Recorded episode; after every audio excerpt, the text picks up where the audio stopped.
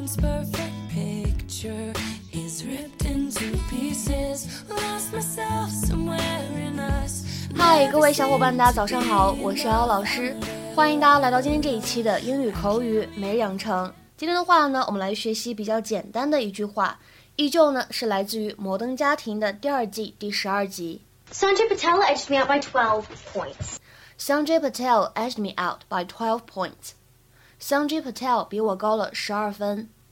Sanjay Patel edged me out by twelve points. Sanjay Patel edged me out by twelve points. 在这段话当中呢，我们的 edged me 可以做一个不完全失去爆破，大家呢就会觉得前面这个单词末尾的这个的不是特别明显。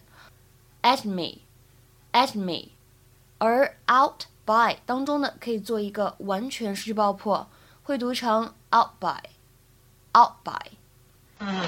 Hey, honey, how'd your test go? Second highest in the class. Hey. Well, that's great. Sanjay Patel edged me out by 12 points. Oh, honey, who cares what she did? It's a he. Sanjay is a very common Indian boy's name. There are like millions of them. Sweetheart, it's still a great score. I hope you're not beating yourself up. I'm not. That's our girl. Sanjay's dad's a surgeon, his mom's a professor. I can't compete with that.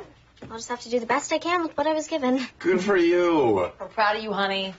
She's such a good kid. Yeah, she is.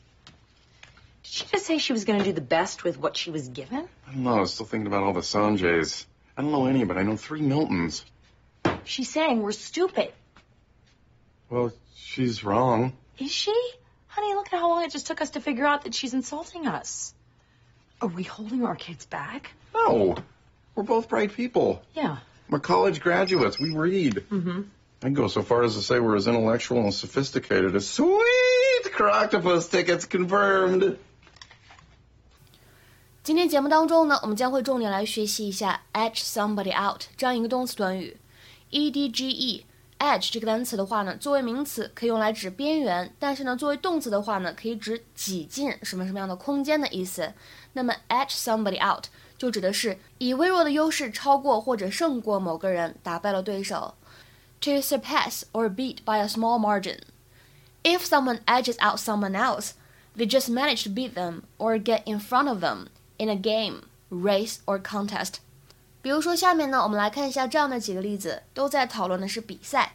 第一个，France edged out the British team by less than a second。法国队呢以少于一秒的微弱优势战胜了英国队。France edged out the British team by less than a second。再比如说第二个例子 ，Her effort was enough to edge Johnson out of the top spot。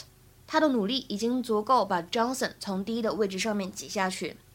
Her effort was enough to edge Johnson out of the top spot。再比如说，看最后这个例子，The runner edged her opponent out at the last moment。这个跑步运动员呢，在最后一刻领先了他的对手。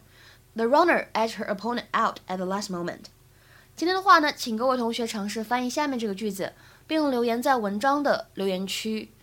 Efficiency has edged out price at the top reason people give for buying the car. Efficiency has edged out price at the top reason people give for buying the car. 这样一句话应该如何来理解呢？期待各位同学的踊跃发言。我们今天节目呢就先讲到这里，拜拜。